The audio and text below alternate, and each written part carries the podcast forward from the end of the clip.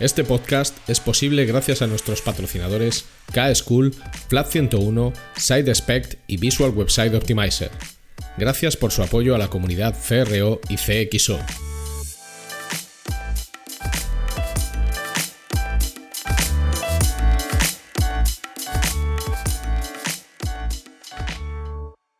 Mi nombre es Ricardo Tallar y estás escuchando CRO Café en español el podcast de referencia en CRO y CXO, donde hablamos con profesionales digitales de todos los rincones del planeta sobre nuestro trabajo, con el objetivo de compartir, entretener y aprender.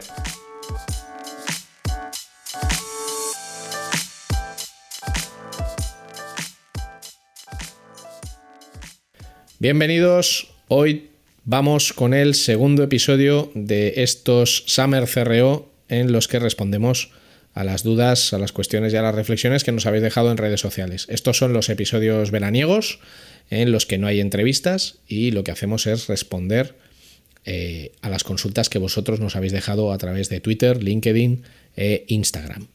Así que, como el primer episodio ya lo habéis escuchado la mayoría y fue una pasada y una cosa loquísima, lo que podéis hacer es eh, relajaros, poneros algo tranquilo y depresivo, como Chris Isaac, el Unplugged de Nirvana o cualquier otra cosa de este estilo. El de Alice in Chains también sirve.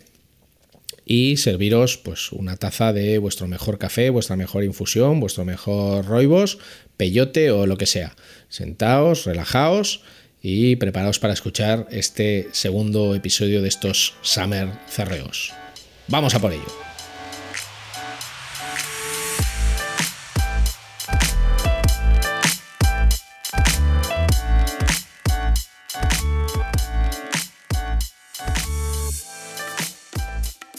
Adriana Barandela, y nos pregunta, ¿cuál es el equipo CRO perfecto? ¿Cuál es el caso más curioso, barra, barra raro, barra complejo que te has encontrado? Vale, el equipo perfecto no existe. El equipo más completo sería el compuesto por un grupo de personas en las que cada uno de ellos tiene un dominio fuerte de las disciplinas digitales que más intervienen en CRO. ¿Qué perfiles tendría que haber en ese equipo? Alguien que controle mucho de negocio, de negocio, de la cadena de valor del producto o el servicio del que se trabaja, que entienda el negocio para el que estamos trabajando. Por ejemplo, eh, cuando hablamos de moda, la gente tiende a creer, o todos tendemos a creer, que el modelo de negocio de una empresa de fast fashion, como puede ser Primark, HM, Stradivarius, pues es muy sencillo, y no lo es o que el modelo de negocio de una marca tipo, pues yo qué sé, eh, Bobo Shows, em, eh, Desigual, se parece mucho. Pues no, no se parece mucho. Todos son moda, pero no todos funcionan igual. Entonces, entender y conocer muy bien el negocio para el que estás trabajando. Una persona debería de saber eso. Alguien de datos es fundamental, fundamental. Los datos cuantitativos, los datos cualitativos nos indican dónde están los problemas que debemos resolver alguien eh, de UX, de experiencia digital, que realmente entienda sesgos cognitivos, eh, conocimiento de interfaces eh, de diseño, y alguien técnico, alguien de desarrollo. Alguien que realmente te diga, vale, para solucionar este problema en este sitio web no podemos usar esta herramienta porque esta tecnología no nos lo permite. O tenemos que hacer esto. O tenemos que crear un script de esta manera. Y ya si nos ponemos ya muy finos, pues alguien que también controle de tráfico, porque muchas veces la conversión no depende tanto de que el producto o el servicio digital esté bien hecho, sino de que tú estés trayendo el tráfico adecuado. O sea, eh, si tú me traes a una página web infantil eh, usuarios adultos, pues evidentemente no, va a funcionar la cosa. Si a un e-commerce eh, de ropa de yoga me estás trayendo gente que estás captando, yo qué sé, a través de, pues de redes sociales de motoristas, por poner un ejemplo, pues tenemos, tenemos otro problema y eso tampoco va a funcionar. Esa sería eh, la composición del mejor equipo. He hecho en falta una persona que haga tortillas de patata en ese equipo, pero bueno, por lo demás lo veo bastante bien. Gracias, Adriana, por tu pregunta.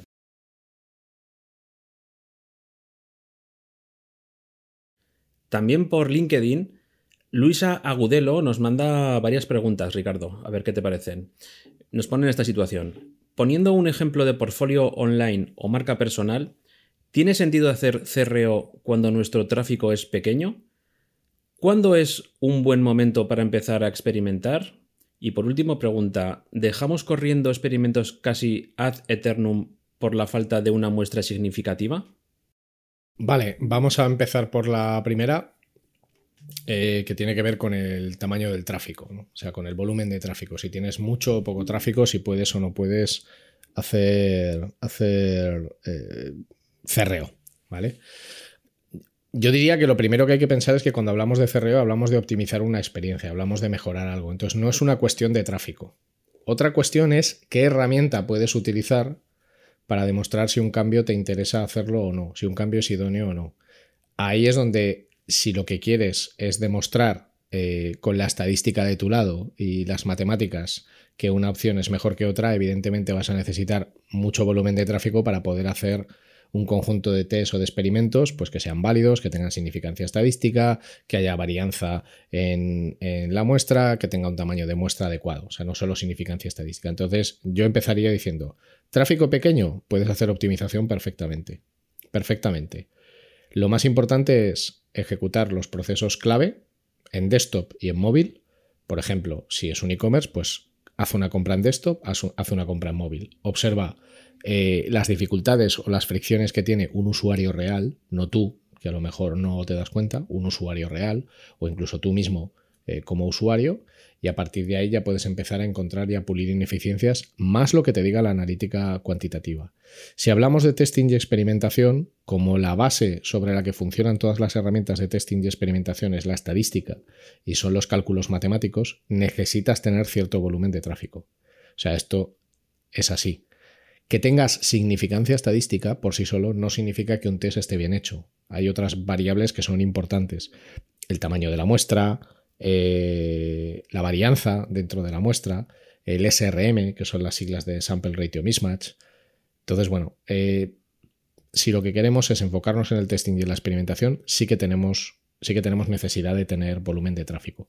Sobre el tema de dejar un experimento ad eternum porque no conseguimos significancia estadística, yo personalmente no soy partidario de dejar correr experimentos ad eternum, porque también el experimento tiene sentido en un momento temporal concreto. O sea, si tú haces un test ahora, y supongamos que estamos en febrero de 2022, ese test tiene sentido en febrero de 2022. Si lo dejas ejecutándose ad eternum hasta que alcanza la significancia estadística que buscas, puedes tener cuatro o cinco meses el test activo. Y mi pregunta sería, ¿tiene sentido ese test cuando ya estás en julio de 2022? Porque igual ya no lo tiene. Entonces, cuando no consigues resultados, eh, pasado un periodo de tiempo razonable, es mejor reenfocar el test, reorientar el test y darle una vuelta de tuerca a cómo lo has planteado y volverlo a hacer. Vamos a seguir con otra pregunta que nos llega por Twitter. En este caso es Marta Fernández, el usuario es arroba martafdzgar, Marta y eh, nos dice, aquí va mi propuesta. Ejemplos prácticos de experimentos de cerreo. ¿Qué herramientas usaste y qué conclusiones sacaste de ellos? ¿Puede ser exitoso o desastres? A ver, esto es muy amplio, ¿no? O sea, ejemplos de. Ejemplos de test, dice. Bueno, eh, experimentos prácticos de cerreo y luego te pregunta que, pues, éxitos o desastres. Los que salieron bien y los que no salieron tan bien. Bueno, generalmente, generalmente los que salen bien y también los que salen mal suelen ser con elementos bastante sencillos. Por ejemplo, hay una cosa eh, que a veces genera un impacto tremendo que es el texto, o sea, es el contenido. ¿Cuál es el problema que hay en muchas páginas de producto? Sobre todo en páginas de servicios. Imagínate a alguien que te está explicando cómo funciona un seguro o cómo funciona un fondo de inversión. O, por ejemplo, eh, las características de un coche. Entonces, muchas veces el texto es técnico el coche tiene estos caballos, tiene esta potencia y tú no tienes ni pajolera idea ni de los caballos, ni de la potencia, ni nada. Muchas veces un test en el que te enfocas en cambiar el formato del contenido a un mensaje más accesible, más de qué es lo que necesito, qué es lo que el cliente quiere, qué problema voy a solucionar, cuando haces que el producto sea comprensible, el ratio de venta sube. Pero esto no es nada nuevo. O sea, eh, Dieter Rams, que fue uno de los diseñadores jefe de Brown, decía, el buen diseño hace el producto comprensible. Hay que hacer el producto comprensible. Cuando tú te enfrentas a un producto o a un servicio en el que el texto es tremendamente farragoso, es tremendamente técnico o en normas incluso de accesibilidad no se lee, es pequeño, los contrastes impiden que lo leas, pues no lo compras. Y luego hay una cosa que aquí tú como cliente lo podrás decir, Luis. O sea, yo hay una cosa que pongo siempre de ejemplo, que es la caja de galletas. Cuando tú te vas a comprar. Aclaramos que yo como galletas, sí. Vale. Lo que. Cuando tú te vas a comprar una caja de galletas, tú te vas a comprar unos dinosaurios, ¿vale? Pues al final, ¿qué es lo que te llama la atención de la caja de galletas? Pues lo que te llama la atención de la caja de galletas es el frontal de la caja de galletas, que la galleta tiene forma de dinosaurio, que está bañada en chocolate, el diseño, y fíjate tú qué guay. Y luego, si le das la vuelta a la caja, está la información nutricional. ¿no? Pues al final, eh, pues esto lleva aceite de palma, esto es el demonio, bla, bla, bla, bla, bla. Pero Ricardo, tiene forma de dinosaurios. Efectivamente, pero tiene forma de dinosaurio. Tiene forma de dinosaurio. Entonces, es, hay que combinar siempre información inspiracional, aspiracional, con información técnica. El problema muchas veces es que nos enfocamos demasiado o en mucha información aspiracional o en mucha información técnica y suele haber pocos test con el equilibrio. Eso es una cosa eh, bastante interesante de, probar. Grandes aciertos. Eh, repensar cómo contar un producto o un servicio puede ser un muy gran acierto, también un muy eh, grande fracaso. Em, las, en los productos que se llevan en el cuerpo, ropa, eh, cosas que se visten, relojes, en productos de proporción, un bolso, una cartera. Em, las fotos o las imágenes tienen mucho que ver, hacen mucho. Eh, nosotros hemos llegado a comprobar misma prenda de moda, distinto modelo, ratios de conversión totalmente diferentes. Eh, entonces yo te diría que cada uno lo que debería hacer es coger su ficha de producto y pensar cómo le puedo contar, de qué otras maneras le puedo contar este mismo producto a los clientes a los que yo me dirijo. Y ahí hay otro problema, que es que tú realmente sepas quiénes son tus clientes, porque mucha gente no lo sabe. Y creo que con esto he respondido. Gracias, Marta, por tu pregunta.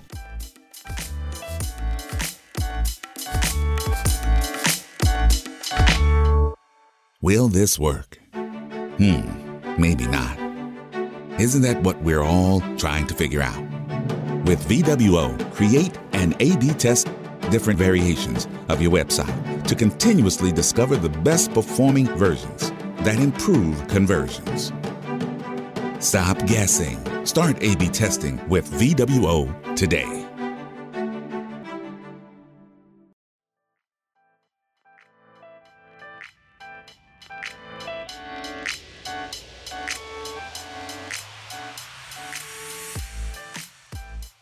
Por Instagram, el usuario sr barra baja nobody, o sea, el señor no pare, nos pregunta, ¿dónde o cómo formarse en analítica en marketing más allá de solo hacer reportes?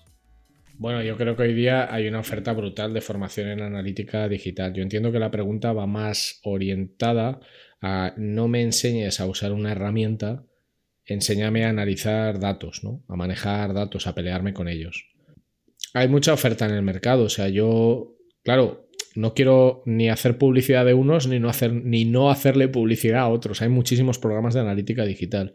Yo, por ejemplo, doy clase en el máster de analítica digital de K-School desde hace 11 años, que lleva como 50 ediciones presenciales, más las ediciones en streaming, etc. Y yo creo que un programa cuando lleva 50 ediciones y 11 años funcionando, pues es porque está muy bien montado, ¿no? Eh, pero tampoco quiero que te quedes solo con esa opción. Si tú buscas eh, formación en analítica digital, vas a encontrar muchísima oferta. Eh, no solo K-School, tienes K-School, tienes edX, tienes UNIR, tienes IEBS, tienes IS, un montón de, de instituciones. GenD, de verdad, de Valley, un montón, muchísimas. Em, quizás lo que tienes que hacer es, eh, pues bueno, saber cuánto tiempo estás tú dispuesto a invertir en la formación, cuánto dinero estás dispuesto a invertir y una vez que esas respuestas las tengas, también valorar el presupuesto, ¿no? Em, y sobre todo, quién te va a dar clase. ¿vale? Yo creo que eso es importante, que te lo dé gente que realmente trabaje en esto y que no sea un, un catedrático o un teórico, sino alguien que realmente utiliza los datos todos los días. Y que sobre todo el programa comprenda tanto lo que son herramientas como técnicas de análisis. Pero hay una oferta brutal, ahí es eh, bucear e investigar y sobre todo leer referencias de cada uno de esos másters. Otra pregunta que nos llega también por LinkedIn, esta vez por parte de Antonio Yuncal, que nos, plantea, nos plantea este, esta hipótesis. Nos dice, vamos allá, ¿Cómo define la conversión digital de un negocio de consultoría de servicios B2B Ricardo Tallar López? ¿Qué, palancas pueden mover la conversión B2B? ¿Y existen realmente ratios de eficacia digital para los negocios de consultoría? Y nos da las gracias. Dice, gracias, también te lo doy yo. A ver, B2B, eh, al final el modelo de negocio en digital es bastante sencillo. B2B son las siglas de business to business, de negocio a negocio. Es decir, cualquier negocio que busca que le contraten otras empresas tiene un modelo de negocio de negocio a negocio. Yo, en lo que yo hago en FLA 101, es un modelo business to business. A mí no me contratan particulares, me contratan otras empresas. Igual que eh, tú tienes pues una empresa que fabrica marcos de aluminio o que se dedica a la instalación de cartelería, no te suelen contratar particulares. Puede pasar, pero no te suelen contratar particulares sino otras empresas. ¿Cómo funciona generalmente el modelo de negocio? Bueno, como son servicios, la mayor parte de las veces son servicios, los servicios eh, se suelen contratar vía un lead. Un lead es un formulario de contacto cualificado. Alguien entra en una web o entra en una aplicación y lo que te deja es un formulario. Yo estoy interesado en tu producto o en tu servicio, me llamo Perico el de los Palotes, vivo en esta calle y este es mi número de teléfono. Y luego hay alguien, generalmente de perfil comercial, que contacta con esas personas intentando pues, convertir ese interés en una venta. Este es el modelo de conversión de los servicios. Dentro de los servicios hay dos tipos de servicios, lo que se llaman servicios paquetizados o servicios serializados y los eh, y, los, y, los, servicios personalizados. Los servicios paquetizados o serializados son todos los servicios que consumimos todos nosotros eh, que pueden encapsularse en una oferta concreta. Por ejemplo, un seguro. Sea, un seguro ya está paquetizado. Ya te dice un seguro médico lo que cubre y lo que no cubre. Tu precio puede variar en función de la edad y de otras variables, pero está paquetizado. Un servicio personalizado es lo que hago yo yo hago el mismo servicio, pero no lo hago igual. Entonces, en cada cliente presto el servicio de una manera diferente. A lo que voy. ¿Cuál es el definir la conversión digital? Bueno, pues hay dos tramos de conversión. Capacidad de convertir tráfico en leads y capacidad de convertir leads en ventas. Lo que pasa que lo digital es de tráfico a leads, que es lo que nosotros podemos controlar en la web o en una aplicación. Convertir los leads en ventas es un tema de análisis interno, de cómo está funcionando tu maquinaria comercial. ¿Cuál es el ratio medio en España de tráfico a lead? Pues aproximadamente está entre el 1,9 y el 2,5%, en, base a los datos que nosotros manejamos en, nuestro estudio de, de conversión. Claro, hay eh, mucha variabilidad en el dato dependiendo de qué tipo de servicio, etc. Pero entre el 1,9 y el 2,5%, más o menos. Eh, ¿Cuál es el ratio de conversión de los leads a venta? Esto ya no lo sé porque es una métrica independiente de cada, de cada cliente. Por ejemplo, sí que puedo decir en el sector formación, que lo he trabajado mucho, que de los leads que se captan en el sector formación a venta, un buen dato es convertir el 8%. El 8% entre el 8 y el 10% de los, de los leads válidos, que no todos lo son, ¿vale? De los leads válidos. Ese sería un, muy buen dato. Eh, ¿Qué palancas mueven la conversión business to business? Pues yo te diría que las mismas palancas eh, que mueven la conversión en casi cualquier cosa. ¿Tú por qué contratas un servicio? Tú contratas un servicio, en primer lugar, porque te resulta confiable. Y eso es súper importante en, el business to business. Tienes que ser confiable. Eh, acreditar tu solvencia o tu experiencia eh, con sellos, con casos de éxito, con testimoniales de clientes tuyos, con cifras que apoyan. Pues oye, yo he conseguido este éxito en este cliente consiguiendo esta mejora, ¿vale? Eso te da credibilidad. En segundo lugar, eh, aparte de generar confianza, un driver importante suele ser también responder de manera ágil y correcta. O sea, si tú me dejas un lead y yo te respondo antes de 24 horas, las probabilidades de convertirlo en una venta se incrementan un 50% aproximadamente. Si tú me dejas un lead y tardo una semana en contestarte, pues claro, ya te estoy dando a entender que puede haber habido mil problemas en medio, pero ya te estoy dando a entender como que no tengo demasiado interés en lo que tú me estás contando, ¿vale? Y esto pasa mucho y a mí personalmente me ha pasado y le ha pasado a mucha gente. Te entra un lead, se te olvida lo que sea o te va a la carpeta de spam y te quedas dos semanas sin responder y ya pues quedas como el culo y es difícil recuperar ese, es difícil recuperar ese, ese lead. Y luego contestar bien, o sea, cuando alguien te deja un lead, se ha tomado una molestia en dejarte un formulario, moléstate tú también en responder de una manera, de una manera adecuada. Pero sobre todo, los drivers son mostrar solvencia, mostrar expertise y resultar confiable, demostrar credibilidad. Y con eso tienes mucho hecho. También por Instagram, eh, David de Calzada nos hace varias preguntas. Son unas preguntas que veo bastante abiertas y que darían para un podcast solo respondiéndolas. Entonces, eh, yo te las lanzo pero te voy a pedir que seas breve, porque si no el, episodio se nos va a ir de madres y luego lo tengo que editar yo en casa y no, y no, me apetece. Entonces, te las lanzo, ¿vale? Mira, David, David de Calzada nos dice, factores claves del CRO para e-commerce. CRO en landing page. Estructura. ¿Es mejor lo sencillo? ¿O cuantas más CTAs mejor? ¿Qué nos puedes decir de esto, Ricardo? Sé breve, por favor. Pues difícil ser breve, pues son preguntas muy amplias. O sea, CRO para e-commerce, claro, es que aquí estamos metiendo todo el e-commerce en el mismo saco. Entonces, una vez más, no es lo mismo ser un marketplace, es decir, que tú vendas en tu e-commerce productos de otros. O sea, un marketplace es el corte inglés, o sea, eh, eh, o Decathlon, o bueno, Decathlon lo es online ahora. Eh, o bueno, Sprinter, bueno, no es lo mismo ser un marketplace que ser un e-commerce que vende su propio producto. Yo fabrico, yo qué sé, ratones de oro y soy el que vende los ratones de oro, ¿vale? En CRO para e-commerce, eh, yo diría que hay tres puntos clave a trabajar, en, en cuatro puntos clave a trabajar en cualquier e-commerce. El primero, la home. El objetivo de una home es servir de referencia para que cualquier persona entienda qué vendes. O sea, si tú eres la tienda número uno en electrónica de consumo, pues me dices, soy la tienda número uno en electrónica de consumo, vendo ordenadores, vendo tablets, tal. No me pongas cosas de estas de, eh, tenemos una propuesta de valor única para aportarte eh, un valor inapreciable. Bueno, pues porque eso no se entiende. Sobre todo que en la home las personas puedan encontrar de una manera rápida y ágil los productos que están buscando o navegar directamente por promociones lo que se llaman las PLPs, que son las siglas de Product Listing Pages o, páginas de listado de productos que también se llaman grids a veces o páginas de categoría, que son las páginas a las que todos llegamos eh, o las pantallas a las que llegamos cuando tú seleccionas en un e-commerce de moda, por ejemplo, vestidos. ¿vale? El objetivo de esas páginas, ¿cuál es? Llevar tráfico a producto.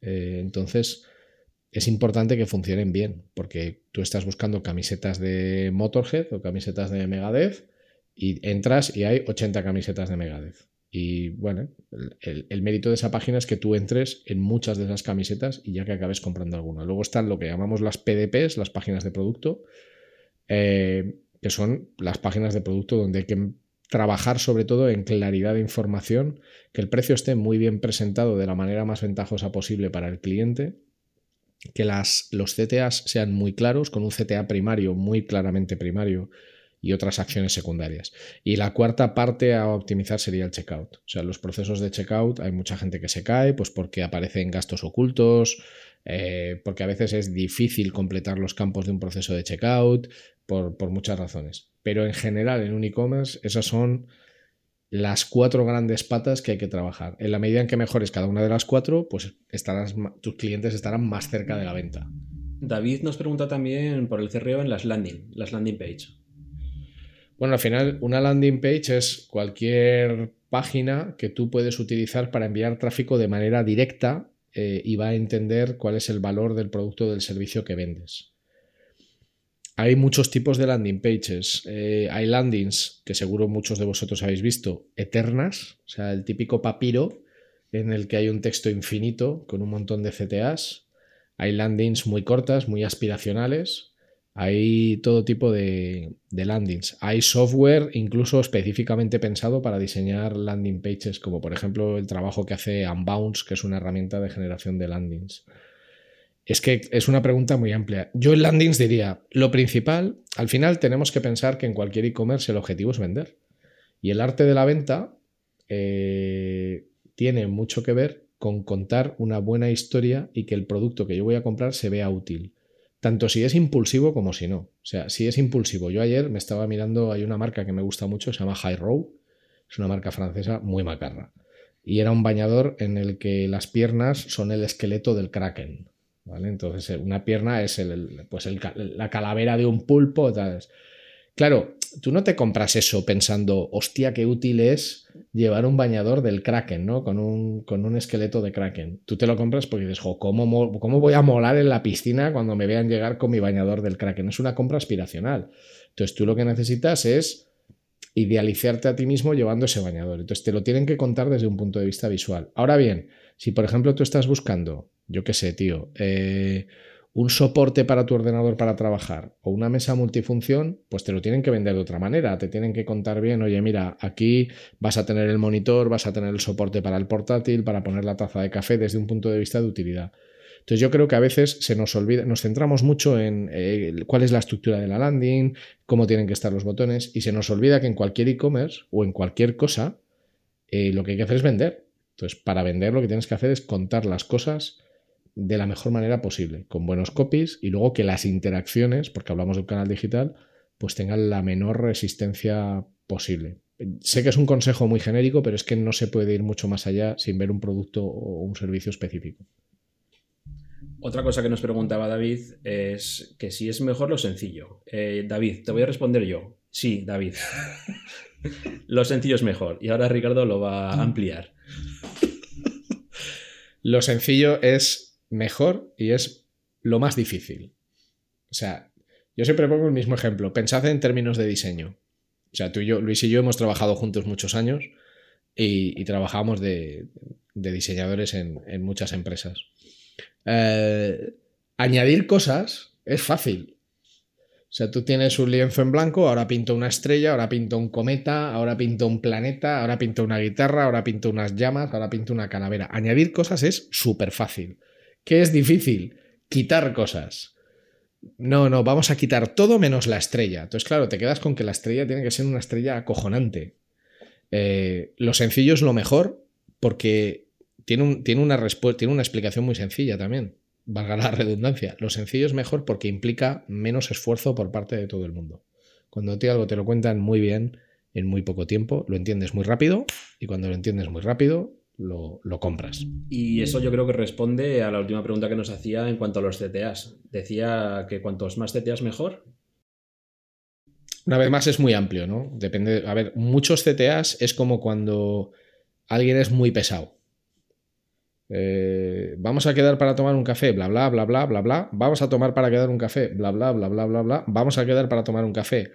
Si por ejemplo estás pensando en estructuras, si tienes una landing page larga, de esas tipo papiro, eh, se puede colocar un solo CTA, pero que sea un sticky y que arrastre con la landing de manera que siempre está presente de manera visual, pero es uno. Si no quieres jugar al sticky, sí que puedes insertar varias veces el mismo CTA a lo largo de una landing muy larga. Pero yo personalmente creo que menos es más.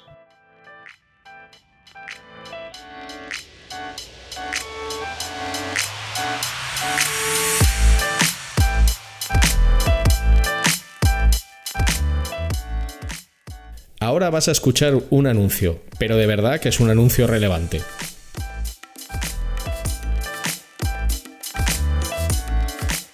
Conviértete en un experto en CRO y dedícate a una de las profesiones más demandadas del momento.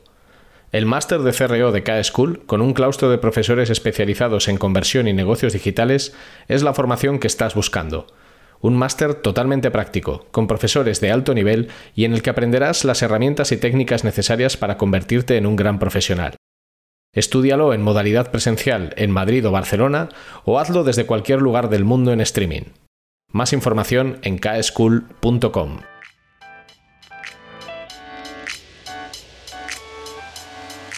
Mira lo que nos dice Francisco Barbosa Arroyo desde LinkedIn. Dice, podríamos hacerte miles, Ricardo, miles de preguntas. Eh, va a ser que no, ¿verdad? Eh, miles no lo veo. bueno, entonces la que nos deja es esta. Eh, dice, dificultades y diferencias a la hora de enfrentarse, enfrentarte a un proyecto CRO en empresas grandes y pequeñas, con diferentes niveles de madurez digital. Todo el mix. y nos lo agradece. Gracias. Madre mía, Francisco, es que todo el mix es mucho mix. ¿Vale? A ver, yo diría la principal diferencia también que entendemos por empresa grande y empresa pequeña. Yo creo que todos cuando hablamos de empresas grandes nos referimos o a marcas conocidas, que no necesariamente tienen que ser empresas grandes, o a empresas que tienen pues un volumen de personas trabajando muy muy grande, eh, de más de 500 o de 1000 personas y además pues muchos recursos. ¿no? Em, en una empresa grande la principal diferencia suele ser el volumen de recursos de los que dispones. El principal problema es la agilidad. Esto es lo de siempre. El grande quiere la agilidad del pequeño y el pequeño quiere los recursos del grande. En una empresa pequeña, ¿qué pasa? Bueno, las empresas pequeñas estamos llenas de ninjas. O sea, yo hago el café, compro el agua, hago las facturas y hago todo el trabajo que, que hay que hacer. Entonces, se es muy ágil, se es muy versátil, pero no se tienen recursos. También en las empresas grandes yo creo que hay una cosa que es bastante impopular, pero que conviene decir, que es que hay que manejar un determinado tipo de lenguaje político y hay que saber desenvolverse en unas reuniones a las que van un tipo de perfiles que no suelen ser los que trabajan operativamente en un proyecto. Eh, y luego, en general, en las empresas grandes ya hay equipos especializados, ya hay herramientas de pago, y de mucho pago en muchas ocasiones, ya hay un backlog de tareas más o menos organizado, ya hay experiencia previa, todo esto si tienen cierta madurez digital. Si no tienen madurez digital, bueno, eh, lo que hay que hacer es montar todo desde cero y eso lleva bastante tiempo, pero se suele contar con recursos y se suele apostar por ello. En una empresa pequeña lo que hay es muchas ganas de hacer cosas y muy pocos recursos. Y eso al final, bueno, pues es limitante. Cada una tiene sus, tiene, cada una tiene sus límites, ¿no? Em, no, no, me cuesta ser un poco, me cuesta ser un poco más preciso porque en realidad hay proyectos muy chulos tanto en las que son grandes como en las que son pequeñas. Yo creo que lo verdaderamente importante es que quien hace un proyecto de CRO tenga en mente dos cosas. En primer lugar, que el CRO no es una ciencia exacta. O sea, esto se hace para mejorar, pero yo no te lo puedo garantizar. Es una experimentación y es un aprendizaje que te tiene que ayudar a hacer mejores productos y servicios digitales. No encontrar certezas a la primera. Y en segundo lugar, eh, que tienes que meterte en esto con un afán real de autocrítica y de, y de, mejora. Si no vas a escuchar o no vas a, a, tus propios clientes o no vas a hacer caso a los datos que obtengas, pues no te metas en esto porque no, no tiene mucho sentido. Vamos a seguir con las preguntas de Instagram.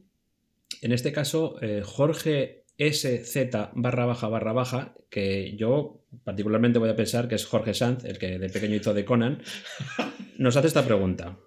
¿Cuál es el cambio más simple que suele funcionaros para la conversión en clientes? Bueno, a ver, definamos simple, porque una vez más lo sencillo, lo simple es lo más difícil. Eh, el cambio más simple que suele funcionar para la conversión es la reestructuración de los contenidos. Es decir, lo que antes me contabas en 1500 palabras, me lo cuentas en 300, en otras 300 palabras diferentes, todos lo entendemos mucho mejor y la información fluye. O la reestructuración de la información. En lugar de contarme un producto en 1500 palabras, te lo cuento en 200 y las otras 1300 que faltan son anclas, son preguntas en las que yo hago clic y se van desplegando, por ejemplo. El cambio simple, entre comillas, ¿eh? lo de simple, que cualquier persona que esté escuchando esto ya haya tenido que escribir un texto, eh, sabrá de primera mano lo difícil que es. O sea, yo siempre digo lo mismo, nunca te das cuenta lo difícil que es escribir un buen texto hasta que te toca escribirlo a ti. O sea, sobre todo si, si lo lees no solo desde tu perspectiva, sino desde la perspectiva de quien debería leerlo, de quien es el cliente final.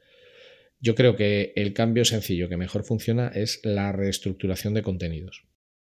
Bueno, gracias Jorge por tu pregunta y perdona por la, por la broma de Conan. ¿eh? Esto es culpa de Ricardo por dejarme hablar aquí en el podcast. Rubén F. López eh, por LinkedIn nos manda varias preguntas y como Rubén ha pagado lo mismo que los demás, te voy a pedir, Ricardo, que las respondas de manera sucinta, ¿vale? Venga, vale. Resumidas. Entonces, por ejemplo, nos dice, ¿Cuáles son los primeros pasos antes de empezar a experimentar? ¿Qué tienes en cuenta a la hora de priorizar los experimentos? ¿Cuáles son las primeras acciones que siempre realizas en un proyecto? Y la última, ¿cuáles son los principales errores que encuentras en todos los proyectos que has realizado? Venga, Rubén, voy a, responder de manera sucinta, como dice Luis Miguel. Los primeros pasos antes de empezar a experimentar, entender el problema. Eh, investigar los datos, tanto cuantitativos como cualitativos, súper importante. No nos fijemos solo en los datos de Adobe Analytics, de Google Analytics o de una herramienta de medición. Fijémonos también en el feedback de, los usuarios, datos cuantitativos y cualitativos, y entender el problema. No tiene sentido hacer un test o un experimento si no tienes claro cuál es el problema que debes resolver, la fricción o la incidencia. ¿Qué hay que tener en cuenta a la hora de priorizar experimentos? Bueno, lo mejor que se puede hacer para priorizar experimentos es trabajar con un framework de priorización, un framework o un sistema de trabajo de priorización. existe el método ICE, como hielo en inglés, ICE, impacto, coste, esfuerzo. Existe el método PAE, tarta en inglés, o PIE en español, que viene de potencial, impacto y is, que en inglés significa eh, eh, facilidad de, implementación. Y existe el método eh, CXL, PXL, perdón, el método PXL que es de la empresa CXL. Son tres sistemas de priorización. ¿Qué ventajas tiene usar los sistemas de priorización? Bueno, pues que no eres tú quien decide de manera arbitraria el orden en el que se van a hacer las cosas, sino que hay un criterio objetivo y estandarizado. Y los principales errores, no, perdón, las primeras acciones que siempre se realizan en un proyecto. Yo lo primero que hago en un proyecto es o comprar o ejecutar los principales procesos de, que, que, tiene que llevar a cabo un cliente, los principales procesos de negocio. Si estoy trabajando en un e-commerce de peluches, pues me compro un peluche y me lo compro en versión desktop y me lo compro en versión mobile. Y además me suscribo a la newsletter. Y además compruebo si los principales procesos de negocio funcionan en la mayoría de tipologías de dispositivo bien, de manera correcta. Y además me fijo en, me fijo en las métricas para ver si encuentro cosas que, se suelen repetir como errores comunes.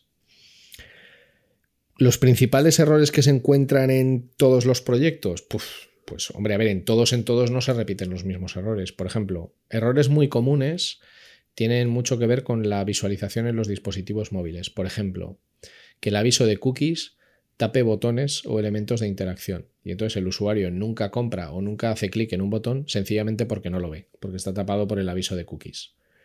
Ese es un error bastante común.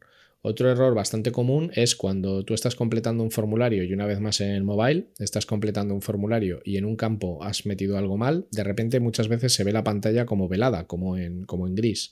Y el problema es que tú tienes un aviso de cuál ha sido el error, pero el aviso está arriba, o sea, el aviso está ubicado a nivel de píxel en la parte superior. Entonces tú has hecho mucho scroll hacia abajo, no puedes interactuar ya con el formulario porque te dice que, hay un error, lo que pasa es que tú no ves ni dónde está ese error ni cuál es el mensaje, porque el mensaje está arriba y no te deja hacer scroll. Esto es bastante común. Eh, botones sticky eh, pegados o fijados a determinadas partes del interface móvil que el usuario no percibe. Eh, y luego las personas, aunque no nos guste reconocerlo, funcionamos muy bien y tiene sentido por cómo funciona nuestro cerebro con patrones eh, conocidos. Entonces, cualquier innovación a nivel de diseño, en la forma de un botón, posición de un botón, elementos de interacción muy novedosos, implica un riesgo grande de que la gente no sepa usarlos. Entonces, yo te diría, me quedaría de momento con esas. Carles Alonso Mármol, también por LinkedIn, que me gustaría decir que me encanta el apellido Mármol, porque yo fuera de los Picapiedra no lo había oído nunca. Nos hace, más que una pregunta, nos hace una reflexión. Entonces, eh, Carles nos, nos comenta. Algo que me cuesta a mí es ver mejoras en el proceso de compra en productos de un valor medio más elevado en dispositivos móviles. No sé si esto él lo ve como un problema y si es el caso, ¿cómo lo solucionarías, Ricardo? A ver, eh, ver mejoras en el proceso de compra en productos de un valor medio más elevado, además específicamente en dispositivos. Mira, yo creo que en general tenemos un reto Ahora todo lo que son problemas, ahora a, todo lo llamamos retos o challenge, si os queréis poner así en plan pijotero, ¿no? Pero yo creo que hay una muy buena oportunidad de trabajar muy bien las experiencias eh, móviles. en general son bastante desastrosas, porque la mayoría de los diseños, aunque hayan sido pensados para móvil, es difícil entender cómo se van a comportar en móviles porque hay una enorme diversidad de pantallas, de sistemas operativos, de tipos de móvil y cada móvil es de su padre y de su madre.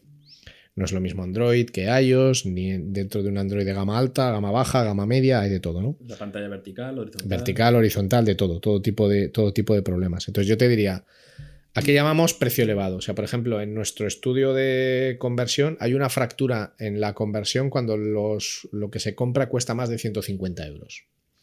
Cuando cuesta más de 150 euros, el ratio de conversión empieza a bajar drásticamente, porque ya empieza a ser una compra reflexiva y no impulsiva. Entonces, ¿qué hace falta para que funcione bien una compra por importes grandes? O sea, yo te puedo decir que lo más caro en lo que yo he trabajado que se ha vendido online en un e-commerce eran 25.000 euros. O sea, tú podías comprar un elemento de 25.000 euros y pagarlo a través de la web. Podías. Otra cosa es que, se, es que sucediera, pero por poder se podía. Cuando tienes precios tan altos, lo fundamental, lo primero es la financiación porque el precio presenta un nivel de resistencia alto, entonces tú tienes que hacer el precio accesible, pero como se ha hecho toda la vida, o sea, tú nunca has ido a un concesionario de, coches a comprarte un coche de 15.000 con los 15.000 euros en la mano, aunque los tengas. ¿Cómo te cuentan los coches cuál es el precio? Desde 80 eh, euros al mes, es la manera de hacerlo accesible. Entonces la financiación es clave. Eh, dentro de los sistemas de financiación digitales, pues hay un montón de opciones. Tienes Secura, tienes eh, Paga más tarde, tienes Aplázame, yo no tengo nada con ninguno, ¿eh? pero son soluciones que te permiten fragmentar el pago y hacerlo más accesible. Con eso ya, eh, por lo general, se suele tener una ganancia grande. Y luego, eh, más allá de facilitar la financiación, el problema es que tienes que explicar muy bien cuál es el valor que alguien va a recibir en un producto de precio alto. O sea, es decir, una cosa es el precio y otra cosa es el valor. Como el precio es alto, lo que tú tienes que contar muy bien es que vas a tener un valor alto. Es un producto del que se fabrican poquísimas unidades y el valor es la exclusividad. Es un producto que solo está al alcance de un grupo muy selecto de personas y el valor es pertenecer a esa élite, el que sea. Pero eso hay que saber venderlo muy bien. Como es una reflexión, tampoco puedo ser más concreto, pero yo te diría que esas son eh, las dos grandes palancas que hay que trabajar.